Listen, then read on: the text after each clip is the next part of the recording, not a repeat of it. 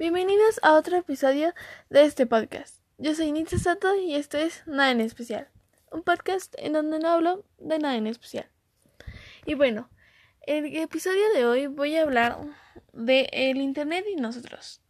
En realidad, este episodio se va a tratar más que nada como de la historia del Internet, cómo fue evolucionando y también cómo nosotros ahorita lo estamos ocupando. O sea, todas las cosas graciosas que han pasado en cuarentena por el internet y cómo nos conectamos a las clases por Meet o por Sumo, cualquiera de esas plataformas que usamos por la cuarentena.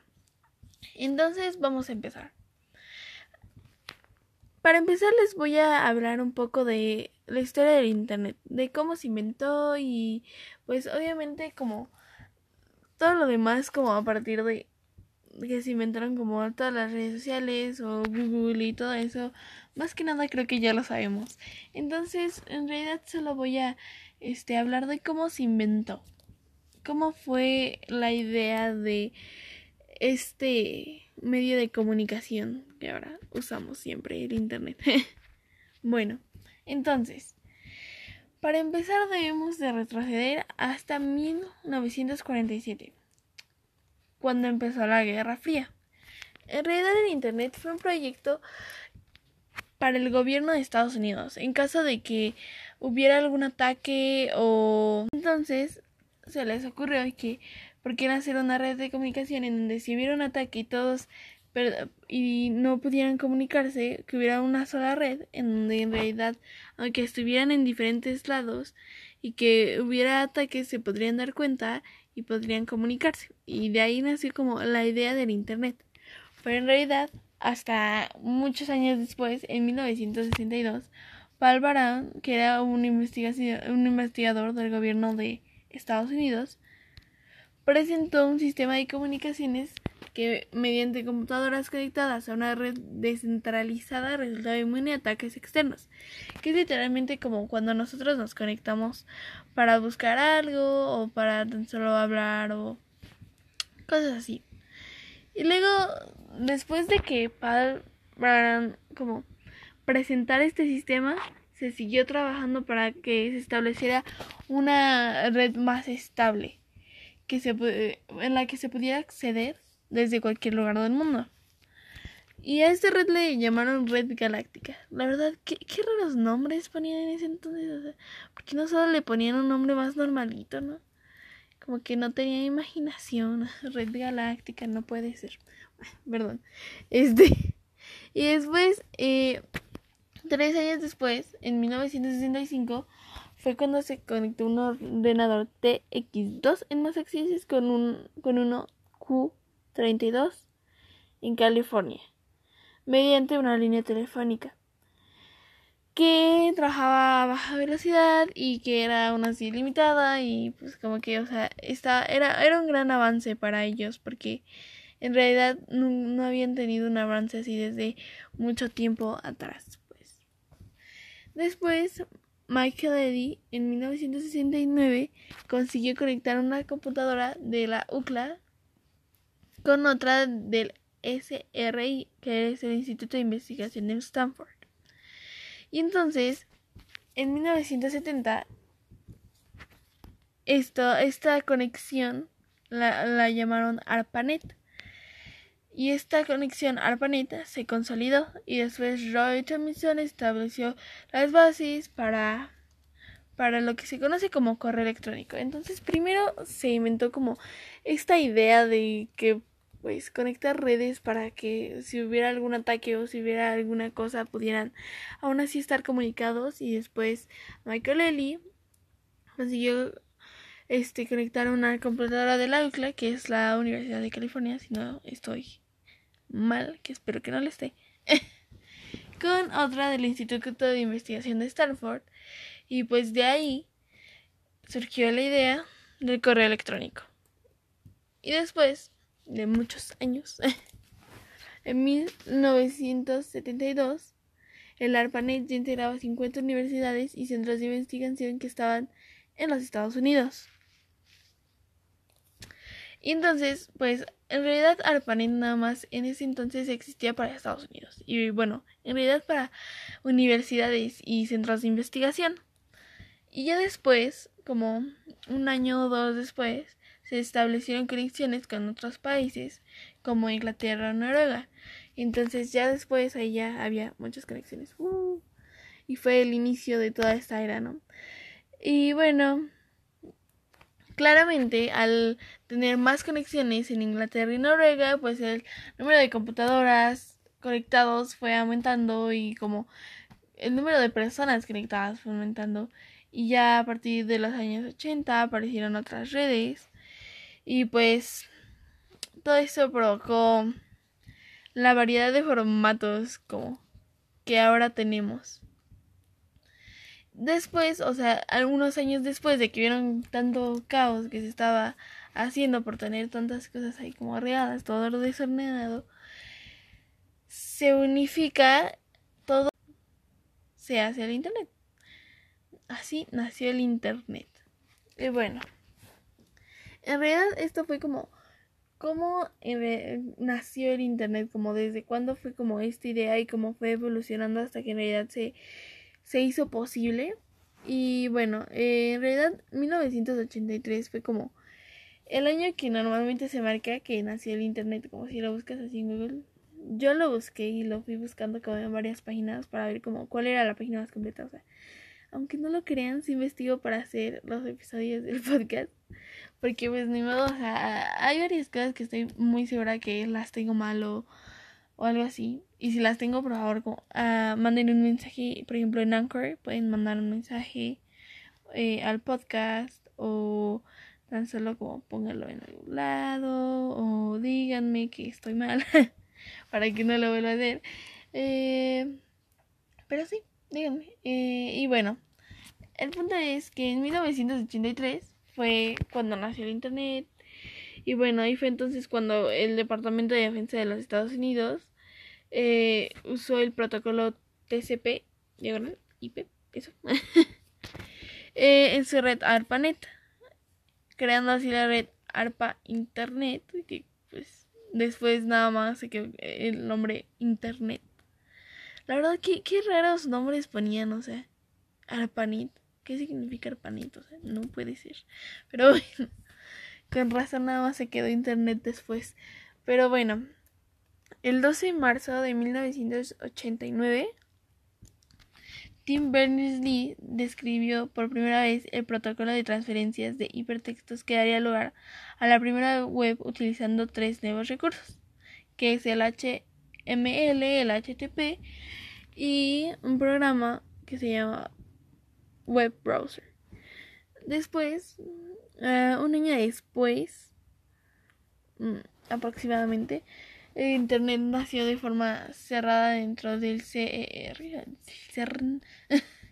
y en agosto de 1991, los usuarios externos al CERN comenzaron a poder acceder a esta información.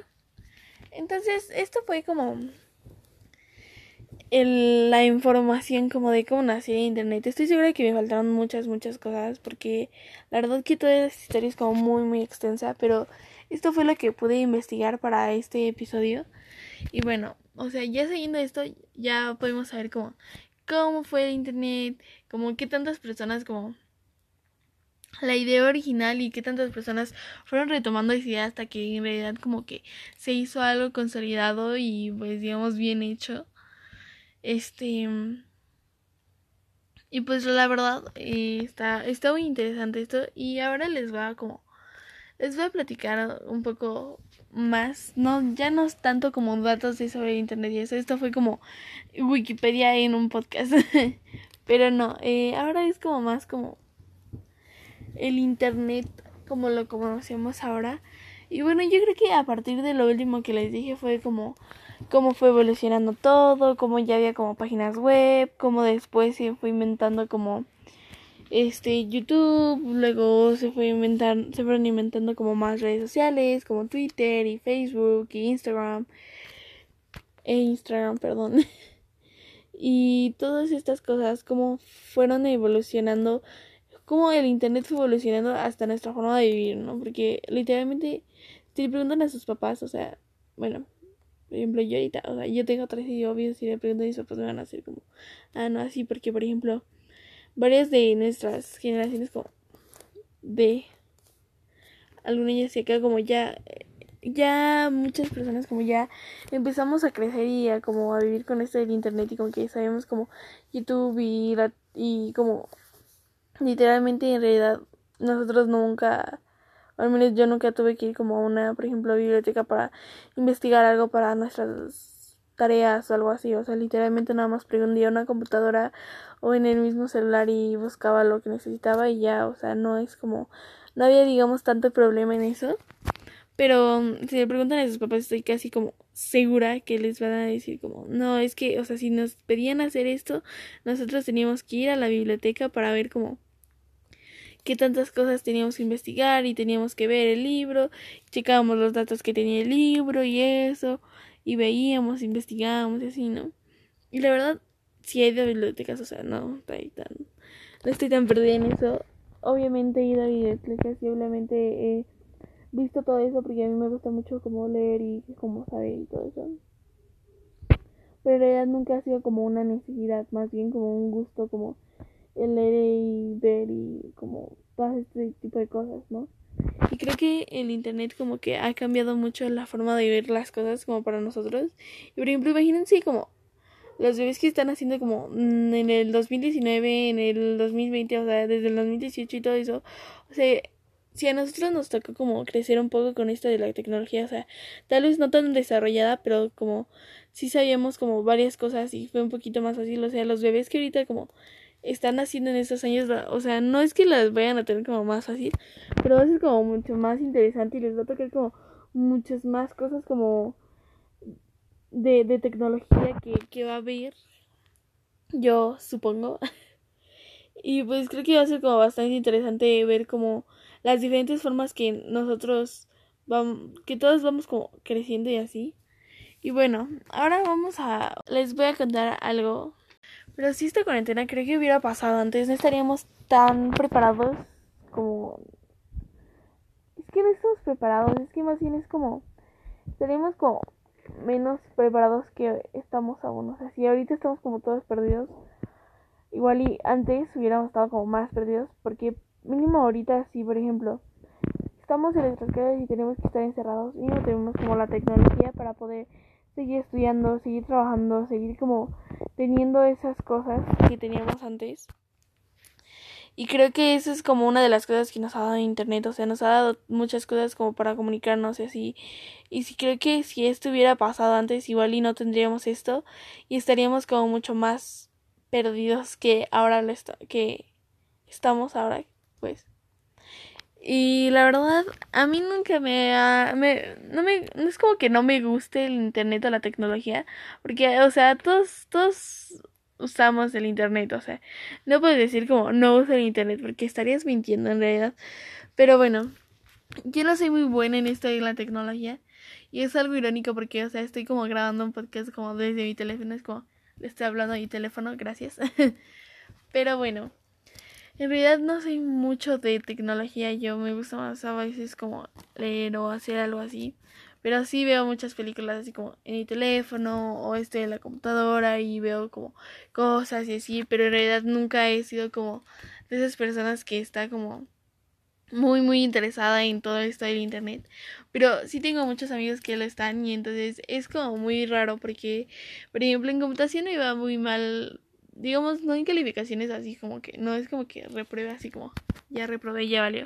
Pero en realidad sí es, sí es como complicado porque literalmente llego y trato como de hacer como todas las actividades que nos, que nos dicen y así, pero hay muchas veces que me quedo así como de, ¿y con qué herramienta teníamos que hacer esto?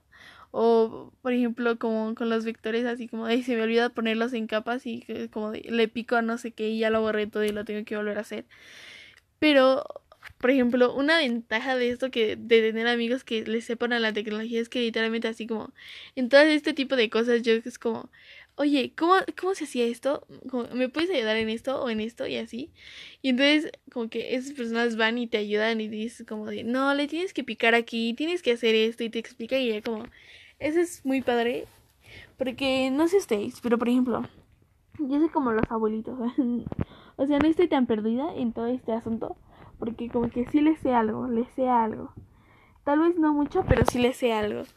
Y pues en realidad como que cuando esté así, cuando tenemos que entregar tareas, por ejemplo, nosotros, bueno, yo llevo el programa como todo todo esto de las clases por mí. Entonces usamos Google y usamos Drive y usamos todo eso. Y entonces, o sea, lo bueno es que como que se guarda todo, porque si no se me olvida guardarlo y pues ya, se me, se me fue todo mi trabajo. Y, y pues, por ejemplo, ¿no? Ahorita yo soy de esas personas que si se me traba la máquina como que empiezo a, a picarle a todas las teclas hasta que me responda y ya es como que se apaga y me quedo así como de a que le piqué y le vuelvo a picar como a todo hasta que me vuelva a responder. Y, por ejemplo, hay otras personas que sí son más como relajadas y es como de, ah, no, sí, así.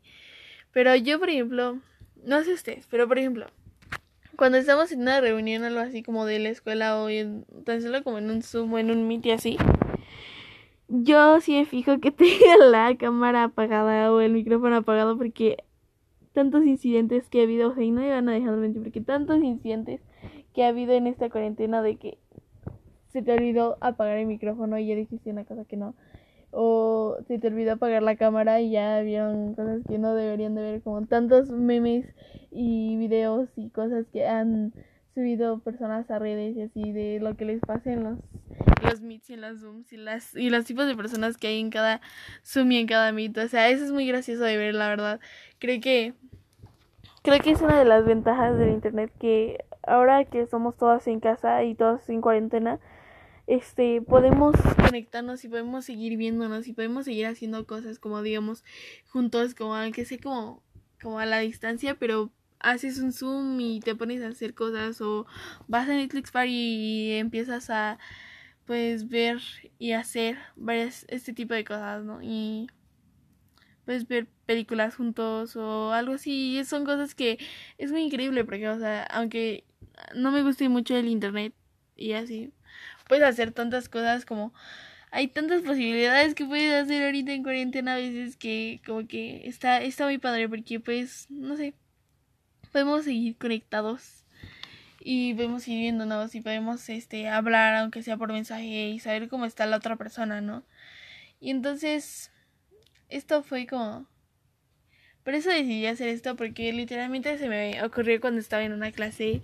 y estaba así y dije qué, qué increíble, porque empecé a pensar, porque dije, o sea, qué increíble que aunque estemos, o sea, separados, podamos seguir como tomando clases, aunque sea a distancia, y podamos seguir como platicando con nuestros amigos y haciendo cosas así. Y entonces me ocurrió así como, ¿por qué no hablar de eso? ¿Y por qué no hablar de cómo el internet, como, cómo surgió el internet y cómo ha evolucionado? Porque, pues es muy interesante, creo. Aunque no me guste mucho estar en el internet todo el día me gusta que tengamos esta posibilidad de seguir conectados y por ejemplo también si o sea puedes estar como en la vida del otro sin siquiera como estar ahí. Literalmente nada más es como te metes a Instagram o a Facebook o a todas estas plataformas que hay ahora y ves como lo que está haciendo es como si estuvieras como con esa persona en ese momento. O tan solo vas y te metes a alguna alguna otra de estas como y le mandas un mensaje a la otra persona y ya sabes como que te va a responder en algún momento y que te va a decir, ah, sí, estoy bien o no estoy bien. y bueno, en realidad eso fue todo por este episodio. Espero que no se hayan aburrido mucho. Espero que les haya gustado este episodio sobre cómo surgió el internet y cómo ahora nosotros lo hemos estado como haciendo y como toda mi, toda mi plática de cómo podemos seguir conectados. Pero en fin, espero que les haya gustado mucho. Y por favor, si les gustó este podcast, si les gustó este episodio, compártanlo con todos sus amigos y con sus familiares, con quien quiera. Solo Si les gustó, compártanlo. Y por ejemplo, si están en Spotify, síganme. Si están, por ejemplo, en Anchor, escúchenme. Si están en Google Podcast, síganme y escúchenme. Y pues este fue el episodio de hoy. Ah, por cierto, eh, no sé en otras plataformas. En les prometo que voy a meter a todas las otras plataformas que hay. Pero si es la plataforma en donde están les permite mandar mensajes a este podcast, manden el mensaje. En realidad, por ejemplo, aquí en, donde estoy grabando ahorita es en Anchor. Entonces, por ejemplo, cuando te metes a Anchor, te parece que puedes este, dejar un mensaje en el podcast. Así que, por favor, si les gustó o si quieren darme algún, algún consejo o algo que me quieran decir, lo que sea, pues siéntanse libres de picarle a mandar un mensaje y mandar un mensaje a este podcast porque en serio se los voy a agradecer muchísimo. Y bueno, eso fue literalmente fue todo por este por el episodio de hoy y bueno, espero espero verlos a todos, bueno, no, no verlos, escucharlos o ver que me oyen. Y bueno, este, esto fue todo por el episodio de hoy. Espero que les haya gustado mucho. Yo soy Nitsato y esto es Night Especial y nos vemos la próxima semana con un nuevo episodio de este podcast. No olviden compartir este podcast y mandar un mensaje, seguirme y seguir escuchándome. Los quiero.